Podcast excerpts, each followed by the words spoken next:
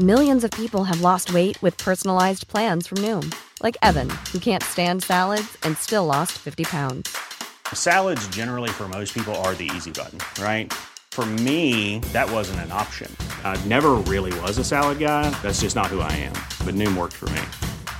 Get your personalized plan today at Noom.com. Real Noom user compensated to provide their story.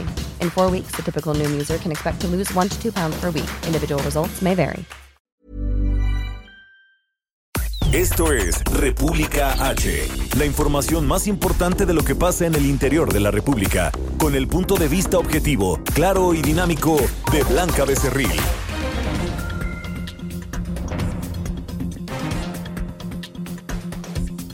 Hola, muy buenas tardes, bienvenidos a este espacio informativo. Yo soy Blanca Becerril, esto es República H, hoy transmitiendo totalmente en vivo desde la Ciudad de México después de este paro nacional donde pues las mujeres de distintas, eh, pues distintas edades, de distintos eh, trabajos, de distintas ocupaciones. Estuvimos en un paro nacional el día de ayer donde ninguna de nosotros se movió, donde ninguna de nosotros pues asistió a sus escuelas, a sus, eh, a sus pues centros de trabajo, a sus empresas, ni tampoco a sus actividades, exceptuando por supuesto las mujeres que lamentablemente pues no pudieron dejar este, bueno, no pudieron dejar de trabajar este día porque pues el tema económico, la verdad que eh, pues es un tema que no muchas pues pueden dejar a un lado. Por ejemplo, ayer eh, yo veía a una señora que estaba justo sobre Avenida Insurgentes que vendía eh, pues tacos de canasta y yo le preguntaba, oiga señora, usted evidentemente no se unió a este paro nacional donde pues las mujeres quisimos hacernos ver y hacernos notar de la importancia que tenemos para la economía nacional y también para el desarrollo de nuestro país y ella me decía, señorita, pues yo no puedo porque si yo no trabajo, pues mis hijos no comen. Y esa fue la la historia de lamentablemente muchas, muchas mujeres que pues no se pudieron unir a este paro nacional. Y es que un día antes, el 8 de marzo, este domingo fue el Día Internacional de la Mujer,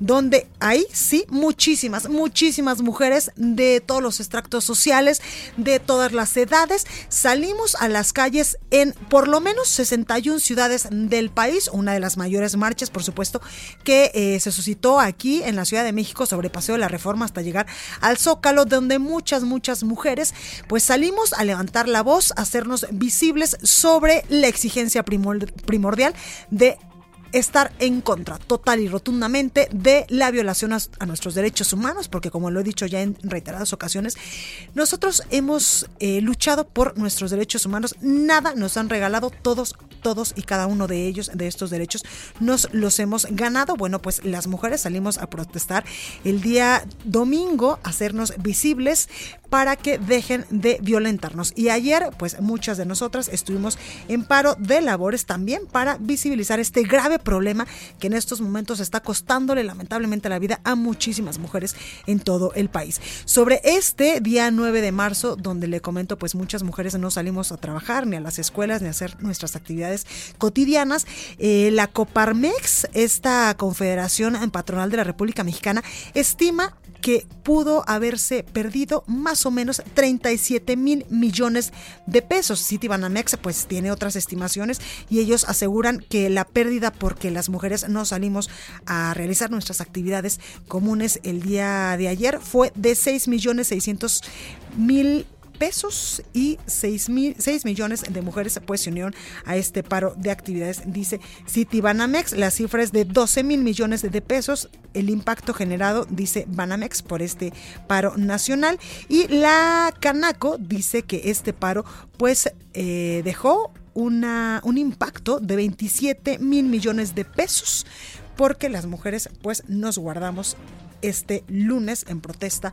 para que nos dejen de violentar. Bueno, entre estas y otras muchas informaciones le voy a dar en unos momentos más. Por eso yo le invito a que se quede conmigo porque en los próximos minutos le voy a dar toda la información más importante generada hasta el momento de lo que pasó en las últimas horas en el territorio nacional. En estos momentos el presidente Andrés Manuel López Obrador también recibe a Iván Duque aquí en Palacio Nacional al presidente de Colombia en estos momentos totalmente en vivo desde Palacio Nacional. Bueno, vamos a un resumen de noticias, pero antes recuerde que nos puede seguir en nuestras redes sociales. Estamos como El Heraldo de México en Twitter. Mi Twitter personal es arroba blanca becerril.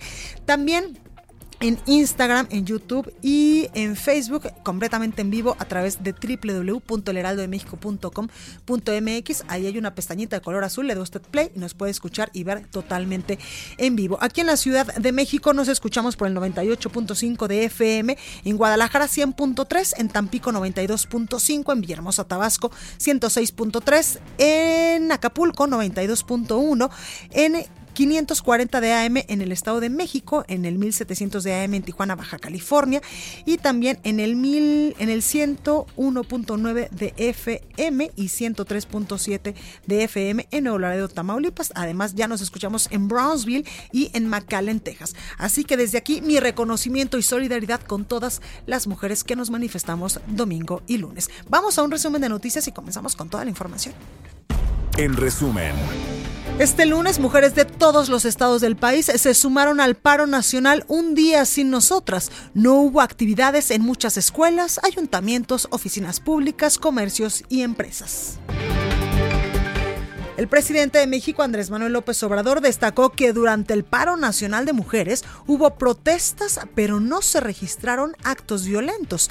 Además, consideró que fue una buena jornada porque bajó el número de homicidios en el país. No tengo información objetiva sobre cuántas mujeres pararon, niñas, mujeres, pero vamos a tener pronto ya un informe. Lo interesante es que se protestó y que no hubo violencia.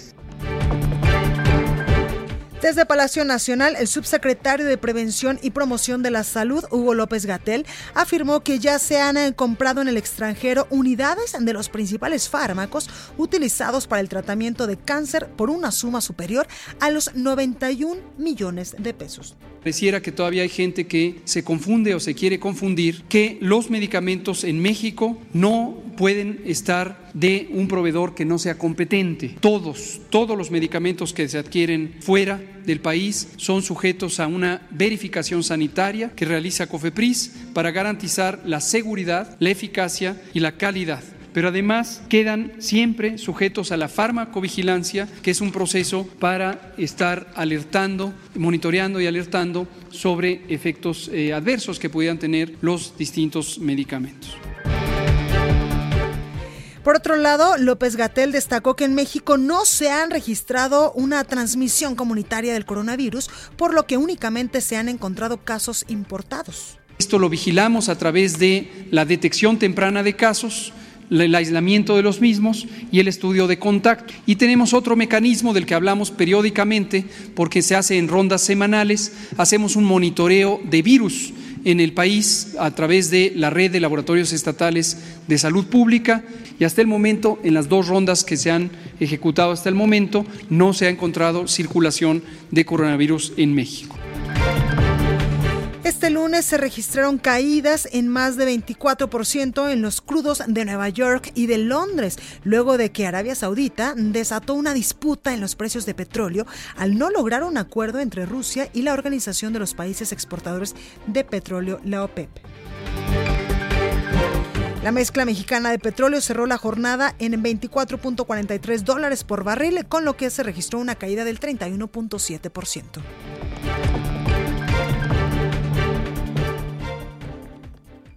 La nota del día.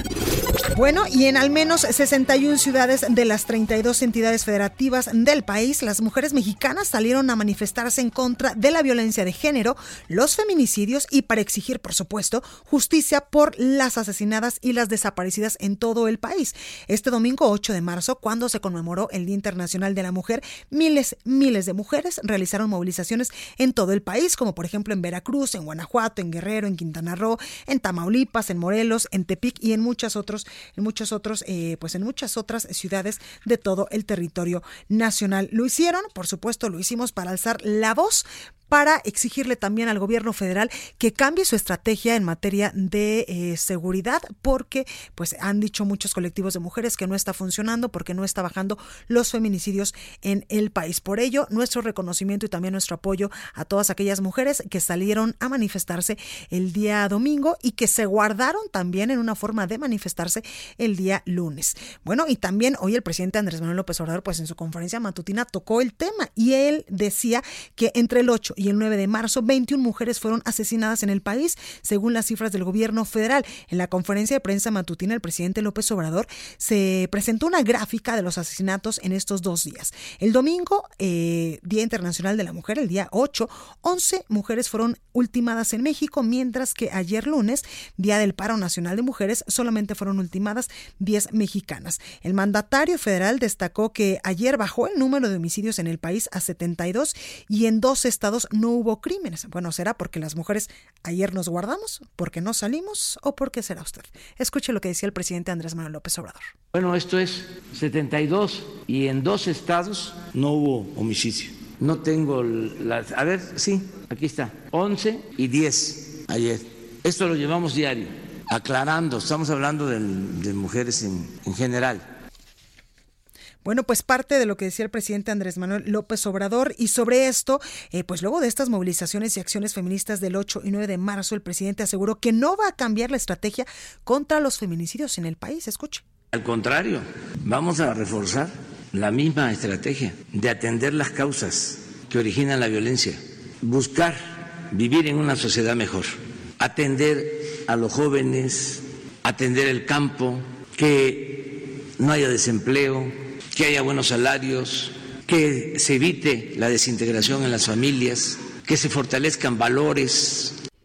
Y es que también el presidente López Obrador dijo que parte de su estrategia es resistir los ataques de los conservadores. Y es que mucho eh, ha dicho el presidente López Obrador en días anteriores que esta manifestación y este paro nacional y también pues las manifestaciones del 8 de marzo tenían un tinte de la oposición y aunque también pues dijo que respetaba a todas las mujeres que salieran a manifestarse. Escuche. ¿Cuál es la estrategia? Seguir en lo mismo y también resistir los eh, ataques, las lanzadas del conservadurismo, que son muy oportunistas. Se encaraman, se montan en cualquier movimiento, como pasó ahora, que de repente se volvieron feministas y aguantar, porque lo dije ayer, ¿no? Es un movimiento legítimo. Muchas mujeres este, se manifestaron antier, ayer, en la lucha por la igualdad. Lo que sí dijo el presidente López Obrador es que respetaba y reconocía a este movimiento de mujeres que salieron a las calles a exigir sus derechos. Es un movimiento importantísimo de reivindicaciones sociales eh, y cómo vamos a estar en contra de eso, de ninguna manera. Y menos la violencia, o sea, en contra de las mujeres, niñas, de mujeres. Pero el conservadurismo, este, muy hipócrita, se puso la máscara feminista, y vamos a tirar al gobierno, ¿no? No estoy inventando nada, ¿eh? no estoy hablando al tanteo. Bueno, y ahora vamos con nuestra compañera Gabriela Montejano a Guanajuato porque lamentablemente pues han asesinado a 40 mujeres en los primeros dos meses de este año, pese a que el gobierno federal hoy decía que solamente habían asesinado a 21 mujeres en dos días. En Guanajuato van 40 en solo dos meses. Gabriela Montejano, adelante con tu reporte. ¿Cómo estás? Hola, ¿qué tal? Muy buenas tardes. Así es, en los primeros dos meses del año ya suman 40 mujeres que han sido asesinadas en la entidad, de las cuales cinco han sido tipificados como feminicidios. De acuerdo a las cifras del Secretariado Ejecutivo de Seguridad, en el 2019 se registraron 18 feminicidios y más de 280 mujeres que fueron asesinadas. Esto de acuerdo a lo que explicó Anabel Pulido López, directora general del Instituto de la Mujer Guanajuatense. La funcionaria estatal reconoce que los homicidios de mujeres han aumentado en los últimos años, por lo que se ha tenido que adaptar la forma de prevenirlos. Pulido López refiere estas cifras y explica que se trabaja en conocer cuáles son las causas, ya que se debe tener una prevención diferenciada con relación a la estrategia tradicional para atender los casos de violencia contra la mujer. El feminicidio más reciente aquí en Guanajuato fue el reconocido por el fiscal general Carlos Amarripa, el, el de Nadia, una joven estudiante de la Ibero en el municipio de León, pero que fue asesinada en el municipio de Salamanca apenas el 9 de marzo. Esto como parte de la situación que se vive de violencia en la entidad. Y también te comento que eh, dentro de las noticias más recientes, luego de esta jornada de protestas y de marchas que hubo en ocho municipios de Guanajuato, pues en el municipio de León ya analizan demandar penalmente a quien resulte responsable de unas pintas y daños realizados durante la marcha del el domingo eh, por la pinta realizada al arco de la calzada. Esto fue eh, pues eh, durante el, el, movimiento que se registró el lunes, pero eh, en la pinta dice ni una menos eh, más con miedo. Esto en el Arco de la Calzada, que es un eh, monumento emblemático para León. Y bueno, Mario Bravo Arrona, quien es el secretario de Seguridad Pública de León, dijo que eh, están analizando ya esta posibilidad de realizar las demandas penales contra quien resulte responsable e incluso hizo un llamado a otras personas que si vieron afectados sus inmuebles, pues también presenten las denuncias correspondientes. El secretario afirmó que tenían videos del momento en que se realizaron las pintas sin embargo, no precisó ni cuántas son las involucradas, ni dio más detalles, dijo, por la estrategia para presentar la demanda penal. Este es el reporte desde Guanajuato. Pues ahí lo tenemos, Gaby, muchas gracias. Buena tarde. Buena tarde. Y vamos hasta Guadalajara, Jalisco, con Mayeli Mariscal, porque con el fin de conocer y atender pues cada una de las denuncias e ideas de las mujeres que participaron en la marcha de este domingo 8 de marzo, la Universidad de Guadalajara va a dejar las consignas que plasmaron en muros y en pisos del edificio de Rectoría General y también en el Museo de las Artes hasta documentarlas todas y cada una de ellas. Mayeli, cuéntanos. Hola, ¿qué tal Blanca? Buenas tardes, buenas tardes a todo el auditorio. Así es, a través de un comunicado, la Universidad de Guadalajara anunció que no borrará ninguna de estas consignas eh, por respetar también la libre expresión de las manifestantes. Recordar que esta manifestación que se vivió el domingo pues fue histórica, más de 35 mil personas participamos en esta marcha y pues bueno, se va a revisar por parte de la Universidad de Guadalajara cada una de las peticiones y de las consignas que se plasmaron en las paredes, eh, ya mencionabas, en el Museo de las Artes y también en el edificio de Rectoría General. Además, eh, se anunció que también con agrupaciones feministas universitarias, estudiantes y académicas, la Rectoría trabajará para mejorar protocolos de atención de víctimas y sancionar a los agresores. Recordar que hasta estos momentos en la Universidad de Guadalajara se tienen cerca de 39 denuncias por diferentes motivos que tienen que ver desde acoso y hostigamiento y pues también hay una investigación en estos momentos abierta en la prepa 1 eh, luego de que pues estudiantes señalaran a uno de los profesores también como eh, pues una persona que las ha estado hostigando de forma constante también comentarte que este eh, día 9 en, en, diferentes centros universitarios eh, se realizaron eh, pues algunas charlas sobre todo para visibilizar violencia de género, reflexiones sobre masculinidades, en donde también estuvo participando el propio rector de la Universidad de Guadalajara. Esa es la información desde Jalisco, Blanca. Buenas tardes. Ahí lo tenemos, Mayeli Mariscal. Gracias por esta información. Hasta luego, buenas tardes. Bueno, y mientras las mujeres salimos a manifestarnos, como ya lo ha escuchado usted a lo largo de este espacio, en todo, en toda la República Mexicana, y salimos a exigir nuestros derechos y que las leyes, por supuesto, que se cumplan en tiempo y forma para salvaguardar nuestra integridad. Bueno, pues en Puebla detienen 35 leyes pro mujeres. Jesús Lemos nos tiene toda la información. Jesús, adelante. ¿Qué tal, Blanca? Muy buenas tardes. Buenas tardes también a los amigos del auditorio y efectivamente platicarles que en el Congreso del Estado de Puebla hay 35 reformas de ley que se encuentran en la congeladora de diversas comisiones que permitirían combatir la violencia contra las mujeres en sus diferentes modalidades. Lo anterior se refleja a través de la página de Internet del Congreso local, donde se explica que la primera iniciativa se presentó en noviembre de 2018 y cuando la 60 legislatura apenas tenía dos meses en funciones. Durante ese mes se presentaron dos propuestas de trabajo que consisten en difundir campañas de concientización de la participación de los hombres en el cuidado de los hijos y la otra en temas de participación de mujeres con óptica de emprendimiento en el tema de sus propios negocios.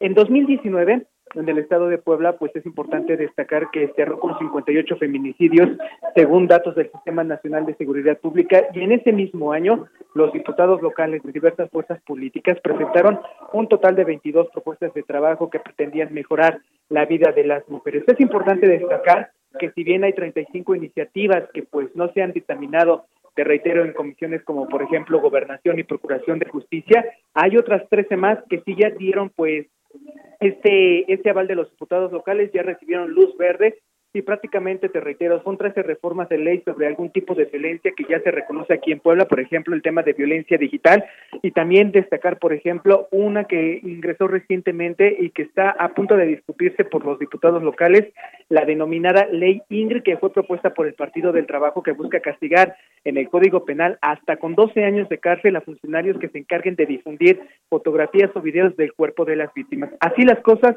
en el territorio poblano, donde te reitero, 35 iniciativas que permitirían proteger los derechos de las mujeres siguen en las comisiones del Poder Legislativo Blanca.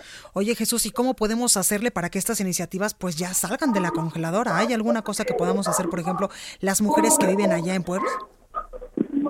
Es importante recordar, por ejemplo, algo que ha pasado recientemente aquí en el territorio poblano y recordarás que al menos las últimas dos semanas aquí en el territorio poblano pues se han vivido una serie de manifestaciones. Las primeras de ellas tienen que ver con cientos de universitarios que exigen justicia. Entre esos universitarios obviamente se encuentran mujeres que piden políticas públicas en materia de seguridad. Esto para garantizar, por ejemplo, el traslado de sus casas a los planteles educativos y evitar hechos lamentables como los que se reportaron hace unas semanas por el asesinato de tres estudiantes, uno de la UAP, dos de Lopaep, además de un chofer de Uber en el municipio de Huejotzingo, además de mujeres que este 8 de marzo también exigieron pues políticas públicas para disminuir el índice de feminicidios que hasta el corte que se tiene pues al menos del mes de febrero y con base en datos de la Fiscalía General del Estado de Puebla, van un total de 16 casos que se han catalogado como feminicidios aquí en el territorio poblano blanca. Pues ahí lo tenemos, Jesús. Ojalá que pronto se pueda legislar estas leyes 35, nada menos que 35 leyes. No es una ni dos, son 35 pro mujeres en Puebla. Gracias, Jesús.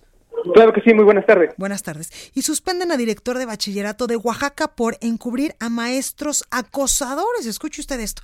Karina García nos tiene la información. Cari, adelante. Gracias, Blanca. Efectivamente, el director del Colegio de Bachilleres de Oaxaca, el plantel 06 de Putla Villa de Guerrero, José Manuel Flores Cervantes, fue suspendido de su cargo por encubrir a profesores acusados desde hace siete años de acoso sexual contra estudiantes. Sin embargo, con una manifestación, jóvenes exigen su salida definitiva de la institución educativa. Desde esta mañana, la comunidad estudiantil se mantiene afuera de la escuela para exigir a las autoridades su intervención inmediata. Este hecho se suma a los registrados en otras cuatro instituciones educativas de las 68 que forman parte de este sistema educativo en donde desde hace más de una semana estudiantes protestaron para evidenciar la violencia y hostigamiento de las que han sido víctimas. Hace siete años, la entonces estudiante Rubí C.G., como fue identificada, acusó al profesor Anastasio Cristóbal Añorbe de hostigarla con propuestas indecorosas. Sin embargo, te comento, Blanca, que después de esta denuncia, pues las autoridades se mantuvieron calladas. Posteriormente, en el 2015 y 2017, otras dos estudiantes pues denunciaron estos hechos de hostigamiento sexual. Te comento también que ayer realizaron una marcha en este Cobao para exigir la salida inmediata de su director, pero también del profesor que las ha estado hostigando. Finalmente, te comento que la Fiscalía del Estado ha manifestado que pues ya hay 14 denuncias en contra de estos maestros eh, del Colegio de Bachilleros del Estado de Oaxaca. Es el reporte, Blanca. Gracias, Cari. Gracias, buenas tardes. Buenas tardes. Y información, información importante también que se genera en el Estado de México y es que detienen a un estudiante de la Universidad Autónoma del Estado de México por violación. José Ríos nos tiene más detalles. José, adelante. ¿Qué tal, Blanca? Buenas tardes. En efecto, esta mañana un estudiante de la Universidad Autónoma del Estado de México fue detenido en el municipio de, Metepec por su probable participación en el delito de violación. Se trata de Daniel N., de 22 años de edad, quien fue asegurado tras un operativo realizado por la Fiscalía del Estado de México en calles de la colonia Infonavit San Francisco. Esto en cumplimiento de un, de un mandato judicial existente en su contra. De acuerdo con las autoridades, Daniel N. contaba con una orden de aprehensión por ser investigado por su probable participación en la violación de una joven que era su pareja sentimental en un inmueble de la unidad habitacional La Providencia. Cabe señalar que la víctima es un estudiante quien denunció los hechos correspondientes ante el Ministerio Público, la cual fue una autoridad que integró la carpeta de investigación por el delito referido. En tanto, Blanca, pues bueno, eh, por otro lado, estudiantes de la Facultad de Antropología levantaron esta mañana el paro que tenían desde la semana pasada, esto en la Universidad Autónoma del Estado de México, mientras que otras seis facultades aún siguen en paro. Ese es el reporte hasta el momento. Perfecto, José. Gracias por esta comunicación. Seguimos pendientes, Blanca. Bueno, y mientras pues las mujeres salimos a manifestarnos, a exigir que no se nos violente, exigir que se respeten nuestros derechos humanos, como usted lo acaba de escuchar en estos primeros minutos, pues en Guanajuato 40 mujeres han sido asesinadas a lo largo de estos primeros dos meses del año y también hay ya la detención de varios acosadores y de violadores en varios estados del país. Bueno, vamos a una breve pausa. Yo soy Blanca Becerril, esto es República H, no se vaya porque yo regreso con más información. Mientras tanto, lo dejo con el sacapuntas de este martes con Itzel González. Sacapuntas. Las mujeres morenistas de Hidalgo están indignadas por la inscripción del expanista Francisco Javier como precandidato, ya que una de las cláusulas de la convocatoria es no tener antecedentes de violencia de género. Nos dicen que él ha estado acusado de violación, por lo que ya se prepara la impugnación ante el presidente de Morena, Alfonso Ramírez Cuellar. Nos comentan que Celia Maya, subdirectora general jurídica de Conagua, le tira a todos los cargos. Antes de su nombramiento en esa dependencia, contendió por un lugar en la Suprema Corte, pero no logró llegar, y ahora se inscribió para ocupar un asiento en el Consejo General del INE. Nos adelantan que es casi seguro que no pase, pues en 2018 fue candidata a senadora. Continúa escuchando a Blanca Becerril con la información más importante de la República en República H. Regresamos. Escucha la H. Heraldo Radio. Heraldo Radio. Estamos de regreso con la información más importante de la República en República H con Blanca Becerril, transmitiendo en Heraldo Radio. En resumen. Esta mañana, medios de, Morelia, Michoacán, reportaron que el diputado local Eric Juárez Blanquet fue asesinado en la entidad. La Secretaría de la Función Pública informó que el subdelegado del ISTE en Michoacán, José Manuel Mireles, fue sancionado con una suspensión de cinco días y una amonestación pública por haber usado expresiones despectivas y denigrantes en contra de derechohabientes y mujeres en general. Un juez federal vinculó a proceso a Fabián N., alias La Vieja, identificado como uno de los fundadores del cártel de Santa Rosa de Lima por delincuencia organizada, con la finalidad de cometer delitos en materia de hidrocarburos, esto en Guanajuato.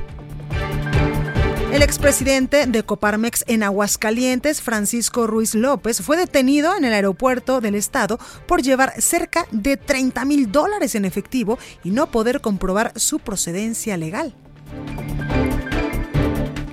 Una juez de Saltillo vinculó a proceso a José Luis N., ex secretario general de la, de la sección 5 del Sindicato Nacional de Trabajadores de la Educación, por su presunta participación en la malversación de cerca de 60 millones de pesos. Sin embargo, llevará su proceso en libertad.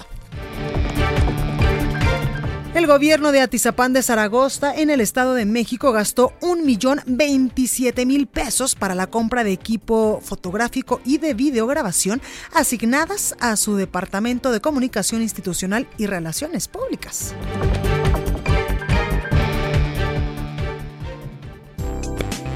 Expo Antati Alimentaria México 2020. Consolida alianzas y negocios el 31 de marzo, primero y 2 de abril. Presenta. Recorrido por el país. Bueno, continuamos con más información. Esto es República H. Yo soy Blanca Becerril y ahora vamos hasta Tamaulipas con nuestro compañero Carlos Juárez, porque el gobernador Francisco García Cabeza de Vaca pide valorar una nueva distribución de los recursos de la Federación a los estados y municipios del país. Carlos, cuéntanos cómo estás. Hola, ¿qué tal, Blanquita? Un gusto saludarte a ti a todo tu auditorio. Efectivamente, el gobernador de Tamaulipas, Francisco García Cabeza de Vaca, puntualizó que es necesario convocar a una Asamblea Nacional Hacendaria para discutir a fondo las fórmulas aplicables y se valore una nueva distribución de los recursos de la federación a los estados. Las circunstancias, dijo, nos conducen a la necesidad de actualizar y modernizar el pacto federal. Insistió que en Tamaulipas se ha convertido en la sorpresa de México es el segundo estado en el país con mayores recursos aportan a la federación. Estas contribuciones, dice, ascienden a los 275 mil millones de pesos. A Tamaulipas, agregó, no solo se reconoce como el estado más importante en materia de comercio exterior en México, sino también por el quinto lugar en inversión extranjera, por ser el estado energético por excelencia y alcanzar el segundo lugar nacional en generación de energías limpias.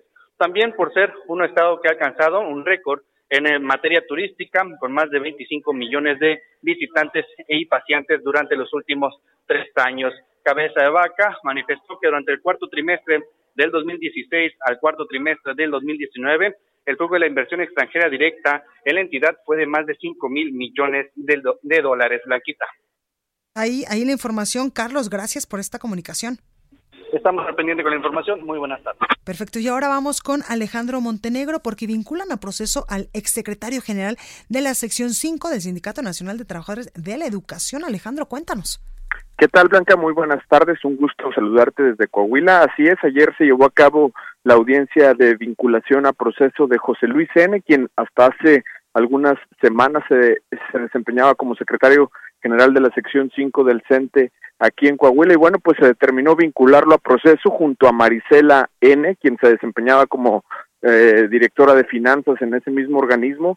Y bueno, pues ellos están acusados del delito de peculado luego de que se denunciara el año pasado por parte de maestros y por parte de una investigación que hizo la Auditoría Superior del Estado por la malversación de fondos de 60 millones de pesos que pertenecían al fondo de ahorro de esta institución y que no fueron eh, pagados a los maestros.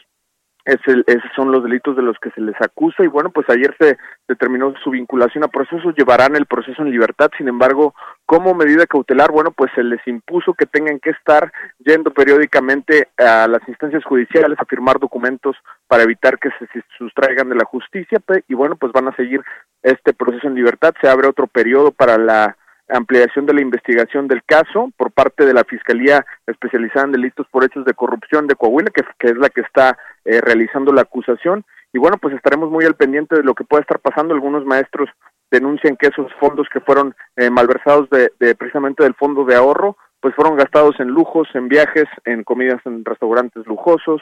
Y bueno, pues estaremos nosotros sin duda muy pendientes de lo que pueda este, ocurrir. Por lo pronto, eh, la jueza de control determinó que hay elementos suficientes para vincular a proceso a José Luis N. y bueno, en ese sentido va a seguir su proceso judicial, Blanca.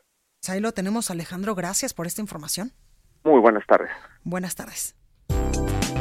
Amplio abanico de oportunidades en proveeduría nacional e internacional para el sector hotelero que incentiva a sus clientes. Lo esperamos en Expo y Alimentaria México 2020 31 de marzo, 1 y 2 de abril en Guadalajara. Informes en 5555 809900 y en expoantat.com.mx.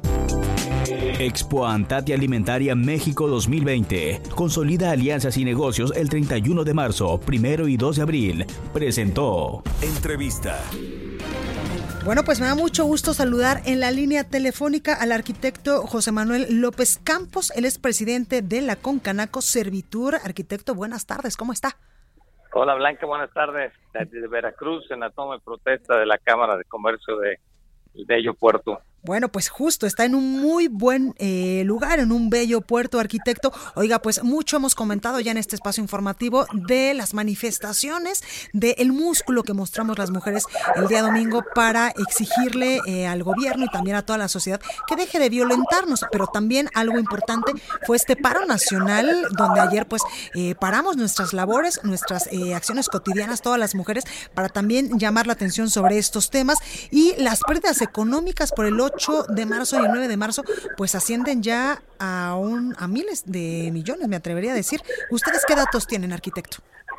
Bueno, mira, yo creo que lo más importante, eh, además de los datos que ahorita numéricamente te puedo compartir, es el, el hecho de que el día de ayer, para mí, que es, y para todos los mexicanos, es un parteaguas en la relación que tiene, que tiene la sociedad y las autoridades con el sector femenino de, de, toda la sociedad.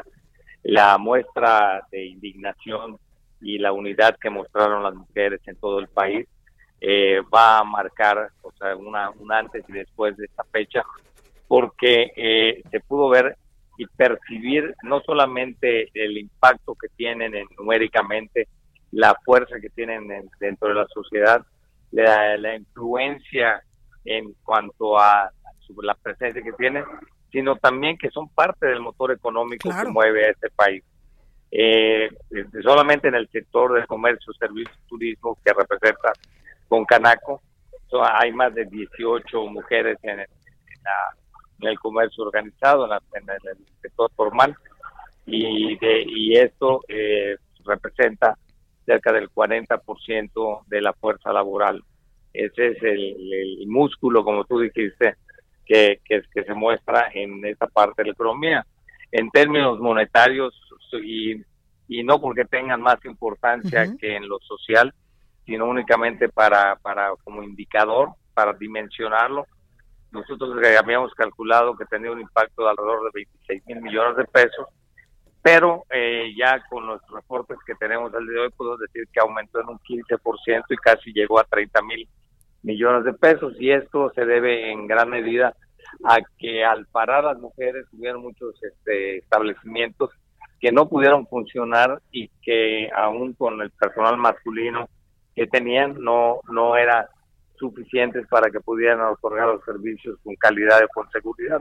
Tuvieron muchas sucursales bancarias cerradas, muchos establecimientos que, que no pudieron abrir aún cuando tenían personal masculino, no era suficiente para que pudieran operar. Y estamos hablando de 30 mil millones de pesos en un día, es una cantidad que, o sea, que, que, representa un, un, un gran impacto económico. Por supuesto, arquitecto, y también está la otra cara de la moneda, las mujeres que lamentablemente pues no pudieron unirse a este paro, no pudieron dejar de salir a trabajar porque la economía, decían algunas, pues no está como para no ir a ganarse el pan de cada día. Sí, bueno, eso adicionalmente. Y también déjame compartirte que las cámaras de comercio de todo el país estuvieron en una señal de solidaridad, de solidaridad con el movimiento, con un moño de color morado en sus accesos y el personal masculino que sí laboró el día de ayer lo hizo con un listón del mismo color en sus uniformes o en sus prendas de vestir. Exactamente. Arquitecto, ya nos mencionaba usted pues la importancia que tenemos las mujeres para la economía nacional y también pues es el músculo que mostramos y los datos de 30 mil millones de pesos, que es el estimado que ustedes tienen de la pérdida económica solamente por un día. Imagínense si lo multiplicamos, por ejemplo, por una semana, por un mes o por yo no le yo, yo, no le llamaría en este caso una pérdida económica, sino de eh, porque finalmente no se está perdiendo o sea, es lo que estamos hablando del impacto económico que representa, porque una gran parte de esos son salarios que sí se van a pagar. Hubo empatía de las empresas para con su personal femenino, o sea, que los salarios sí se van a pagar en casi la totalidad de los casos. es decir, si no, hubiese, si, no se les hubiese eh, pagado el salario, si se les hubiese descontado eh, y si los hombres, pues en algún de alguna forma no, hubieran suplido estas actividades es una suma entre los salarios y lo que se dejó de vender por los establecimientos cerrados y por los establecimientos que no pudieron operar ante la falta de personal.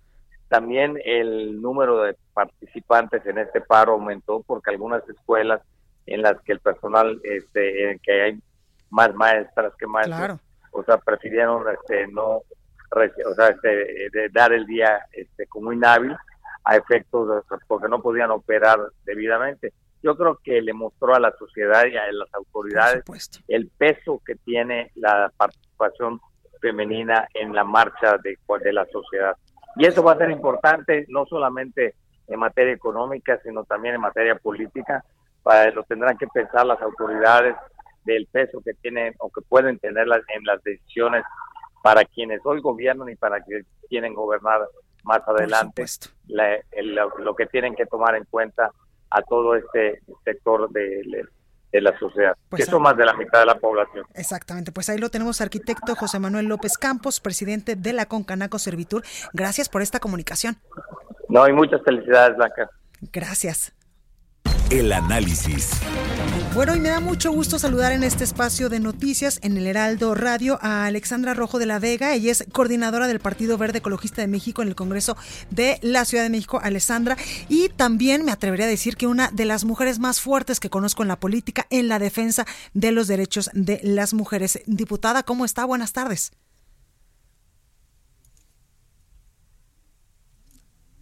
Bueno, perdimos la comunicación con la diputada Alessandra Rojo de la Vega, quien eh, pues nos va a platicar, entre muchas otras cosas, de la importancia que tenemos las mujeres en muchos ámbitos de la vida eh, del país, pero sobre todo también en la política, porque lamentablemente, aún y con la reforma político-electoral del 2014, donde ya se estipuló en ley la paridad de género, aún hoy en día pues nos sigue costando mucho trabajo y nos siguen poniendo muchas trabas a las mujeres para desempeñarnos en eh, cargos políticos. Eh, diputada, ya la tenemos. Muy buenas tardes, ¿cómo está? Hola, muy buenas tardes. Muy bien, muchísimas gracias. Con el gusto de saludarlos. Gracias, diputada. Yo hace unos momentos decía que me atrevería eh, pues a afirmar que usted es una de las mujeres en la política que más ha eh, pues luchado por defender nuestros derechos eh, como mujeres. Y en este sentido, pues quiero preguntarle la importancia, el impacto que tuvo, por ejemplo, la manifestación del día domingo 8 de marzo del Día Internacional de la Mujer y sobre todo también el paro nacional de mujeres que ayer lo tuvimos en el país, que incluso hace unos momentos el presidente de la Concanaco Servitur nos decía que representaba aproximadamente 30 mil millones de pesos, que es la estimación en pérdidas que se pudo haber tenido. Así es. Primero agradecerte tus palabras y pues lo vivimos muchísimas, miles y miles y miles de mujeres, incluida yo, el domingo en la marcha donde se demostró pues una lucha eh, incansable de miles de mujeres exigiendo justicia, alzando la voz, eh, un hartazgo por la extrema violencia contra las mujeres que estamos viviendo no solo en la ciudad, sino en todo el país. Y pues por supuesto que exigiendo justicia por las 10 mujeres que mueren todos los días a causa de, de la violencia de género. Fue una muestra de unidad en donde pues la mayoría de nosotras luchamos y exigimos de forma pacífica y que, se demostró que estamos más unidas que nunca. Y, como bien mencionas, el paro el día de ayer fue sumamente importante. Las mujeres somos parte muy importante y fundamental de la economía y de, y de las decisiones que se toman en este país. Es una forma de demostrarlo. Exactamente, y también de demostrarnos que somos juntas imparables, porque incluso, diputada, tú estás embarazada y de gemelos, y aún así, pues no has parado de eh, pues trabajar en lo legislativo y de trabajar también en las calles para exigir que no se nos siga violentando. Así es, ahora embarazada, como bien dices, pues más miedo me da el mundo de donde van a nacer pues mi hija y mi hijo y crear cierta igualdad de derechos entre los dos, ¿no? Y me toca este, tener una hija y un hijo, entonces, como bien dices, pero eh, luchando, estoy sana y seguiré luchando hasta que me dé el cuerpo y hasta que me dé la salud. Y, seguiré presentando iniciativas. Hemos presentado muchas iniciativas en el Congreso que ahora son una realidad. Se castiga la violencia digital, ya se castiga quien comparta contenido íntimo sin consentimiento de las personas, los famosos packs y también los ataques terribles con ácido que estamos viendo en distintos estados de la República. También hay mayores penas, hasta 18 años en muchos estados, que se impulsó desde aquí el Congreso. Entonces, pues eh, hemos impulsado muchas iniciativas, pero soy de la idea que hay que ser congruentes con nuestros actos todos los días, no solo es presentar en el legislativo, sino la unión de todos los sectores de la sociedad civil, gobierno, autoridades, organizaciones, porque solo unidos vamos a a poder eh, lograr cambiar la realidad que vivimos todas las mujeres, que pues como bien dices, se marchó, se hizo un paro, pero hoy nos vuelve a, azotar, a azotar en la cara la realidad, ¿no? Y aún y con estas marchas y con este paro, hoy decía el presidente Andrés Manuel López Obrador que solo el domingo y el lunes habían sido violentadas y habían sido asesinadas 21 mujeres en varios estados del país. Así es, la violencia no ha parado, ¿no? Nos demostramos unión, nos unimos en una sola voz el día de ayer y el día de antier, pero hoy despertamos con lo mismo. No podemos callarnos, no podemos dejar de alzar la voz, de seguir exigiendo justicia y, y sin miedo. Ya no nos van a callar, sin miedo, denunciando, usando las redes sociales para alzar la voz, para seguir exigiendo justicia y desde donde podamos, como podamos, ya no echarnos para atrás. Exactamente, y cada una desde nuestras trincheras. Por último, diputada, preguntarle qué es lo que falta para hacer en lo legislativo, en lo político, la reforma político-electoral del 2014, pues nos puso, sobre todo, o por lo menos en la ley, en igualdad de circunstancias en la política, pero tal parece que en la realidad es otra cosa totalmente diferente. Así es, en el legislativo pues, yo presenté iniciativas muy importantes en estos días. Todo marzo se le ha dedicado a las mujeres, eh, fuertemente todos los días con actividades. Eh, iniciativas de ley, presentamos que se reforme el acoso sexual porque no logran agarrar a la gente que acosa en las calles, en los transportes públicos, para duplicar las penas cuando van en el transporte público. Y el día de hoy estamos por aprobar el registro para agresores sexuales aquí en la Ciudad de México. Estamos avanzando, sin embargo, pues nada de esto sería suficiente si el gobierno eh, no cumple su parte, sigue existiendo impunidad. Entonces tenemos que seguir exigiendo al gobierno, al Ejecutivo, que, que cumple la parte que le toca. Pues exactamente, ahí lo tenemos. Alessandra Rojo de la Vega, coordinadora del Partido Verde Ecologista de México en el Congreso de la Ciudad de México y promotora de eh, pues estos derechos y estas leyes que usted está escuchando en el Congreso de la Ciudad de México en favor de las mujeres y para evitar, por supuesto, que sigamos siendo violentadas. Gracias por estar esta tarde con nosotros aquí en República H. Muchísimas gracias a ustedes, a sus órdenes. Gracias.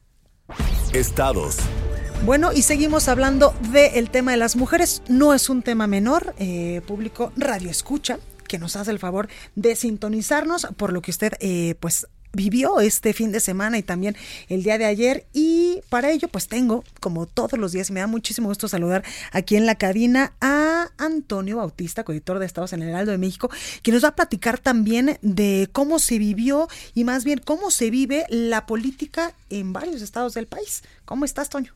Blanca, ¿cómo estás? Muy buenas tardes a ti. Que hoy viene de morado, hay que destacarlo. Hoy vengo, de morado y este y sí, pues seguimos con, este tema porque en realidad no es un tema de un solo día, no es el tema de una sola, día fue la marcha, fue el Día Internacional de la Mujer y ya, ahí lo dejamos. No, no, no, esto esto ocurre todos los días porque porque ya habíamos mencionado que habíamos revisado cómo estaba el panorama de alcaldesas en el país y bueno, pues sí, efectivamente no superan el 20%. Esto es que hay por lo menos eh, eh eh, de cada 100 alcaldes del país, 20 son mujeres, o sea, es muy poca la cantidad. y eso que yo lo decía, Toño, que en la reforma político-electoral del 2014 se nos abrió y se nos hizo ley el 50% de las candidaturas en todos los partidos políticos a nivel nacional, local y estatal para que el 50% fueran obligatoriamente para mujeres y el 50% para hombres y se acabara con el tema de las Juanitas, pero tal parece que no ha funcionado en la realidad. Pues no, en realidad no, porque en ocho años sí hay un cambio, sí se ha notado un cambio, digamos en números. Eh, el INEGI destaca que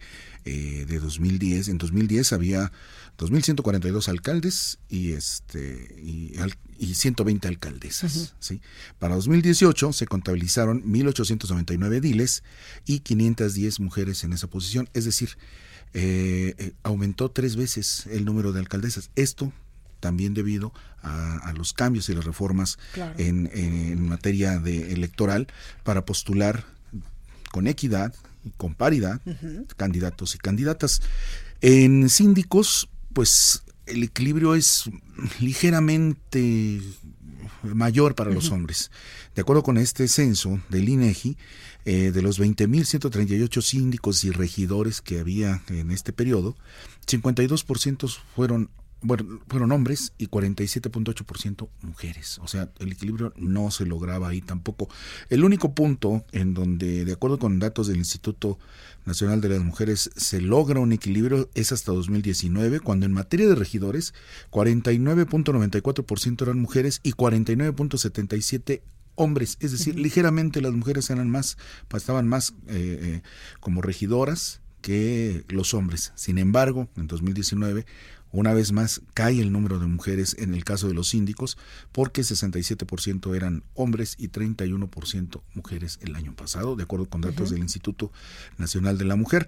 Constatamos pues que eh, siete capitales ahorita en este momento, en 2020, están en manos de mujeres. Esto representa una población de 5 millones 576 mil habitantes que, que tienen a su, bajo su responsabilidad estas mujeres en, en eh, siete ciudades capitales, Mexicali, Pachuca, Aguascalientes, Puebla, Hermosillo y Tlaxcala. Entonces, esto, esto representa 5 millones de personas que están que, su responsabilidad está con eh, eh, eh, mujeres, vamos, las ciudades están dirigidas por mujeres, sin embargo, pues los, los estados en general siguen teniendo muy poca presencia. Aguascalientes, que mencionamos hace un momento, y tenemos dos gobernadoras. Exactamente, dos gobernadoras, nada más dos gobernadoras. Y Aguascalientes, por ejemplo, que lo mencionamos hace un momento, tiene 11 municipios, dos alcaldesas, una de ellas la de la capital. Baja California, que tiene cinco municipios, solo una alcaldesa presenta en su en su eh, en su entidad. Colima también tiene 10 municipios, solo dos alcaldesas. Morelos, 33 municipios, cuatro alcaldesas. Tlaxcala, 60 municipios, cinco alcaldesas. Y Tlaxcala, recordemos que es una de las entidades que ha sido señalada desde hace mucho por tiempo. El tema de la trata de por personas. el tema de la trata de personas. ¿no? Entonces, la presidenta eh, municipal de la capital de Tlaxcala es una mujer, este es eh, Anabel Ábalos, Zempalteca, uh -huh. y este pues es de las cinco únicas mujeres que hay ahí. Los únicos municipios donde hay, perdón, estados donde hay mayor presencia de mujeres, Oaxaca, por lo menos 70 presidentas municipales. Uh -huh. Eh, 20 de ellas fueron elegidas por usos y costumbres en el claro. sistema de usos y costumbres. Veracruz, 212 localidades, 48 mujeres. Puebla, con 37 presidentas municipales, incluida eh, la presidenta municipal de la capital. Y bueno, pues Baja California es la única entidad en la que hay más alcaldesas. Eh, ahorita, uh -huh. sí, recordemos que en febrero se, se aprobó la creación del municipio eh, San Quintín para hacer seis municipios en Baja California, pero ahorita que son cinco municipios todavía, tres son mujeres. De esos cinco municipios son tres, son tres mujeres. Es decir, a nivel de, de eh, eh, alcaldesas, pues es donde más mujeres hay. Pues ahí lo tenemos, Antonio. Yo lo decía en una plática, en una conferencia que di el día sábado en el uh -huh. A Woman, en este foro eh, internacional de mujeres, que nos falta mucho por hacer, pero si nosotras, desde nuestras trincheras, no levantamos la voz, desde la política, desde los medios de comunicación, nosotras que tenemos un micrófono para defender a las mujeres y para denunciar también los abusos, pues nadie lo va a hacer. Y ayer lo veíamos. Si no nos callamos y nos defendemos nosotras y protestamos nosotras, pues no nos vamos a hacer visibles. Y, y la, esa ausencia fue muy, muy muy notoria. Ya muy lo veíamos notoria. en las cifras también económicas. Gracias, Antonio. Claudia, gracias. Buenas tardes. Gracias. Bueno, hasta aquí este espacio informativo. Yo soy Blanca Becerril. Toño otra vez me dijo Claudia. A mí se lo me siento. hace que su exnovia se llamaba Claudia. Yo soy Blanca Becerril. Nos vemos el día de mañana. Vamos a estar transmitiendo mañana totalmente en vivo desde San Luis Potosí. Así que yo los espero en punto de las 12. Cuídese mucho y en unos ratitos, en un ratito más, si va a comer, pues buen provecho. Esto fue República H, la información más importante de lo que pasa en el interior de la República, con el punto de vista objetivo, claro y dinámico de Blanca Becerril. Continúa escuchando Heraldo Radio, donde la H suena y ahora también se escucha. Una estación de Heraldo Media Group. Heraldo Radio. Hi, I'm Daniel, founder of Pretty Litter. Did you know cats tend to hide symptoms of sickness and pain? I learned this the hard way after losing my cat, Gingy. So I created Pretty Litter, a health monitoring litter that helps detect early signs of illness by changing colors, saving you money and potentially your cat's life. Pretty Litter is veterinarian developed, and it's the easiest way to keep tabs on your fur baby's health right at home. Go to prettylitter.com and use code ACAST for 20% off your first order and a free cat toy. Terms and conditions apply. See site for details.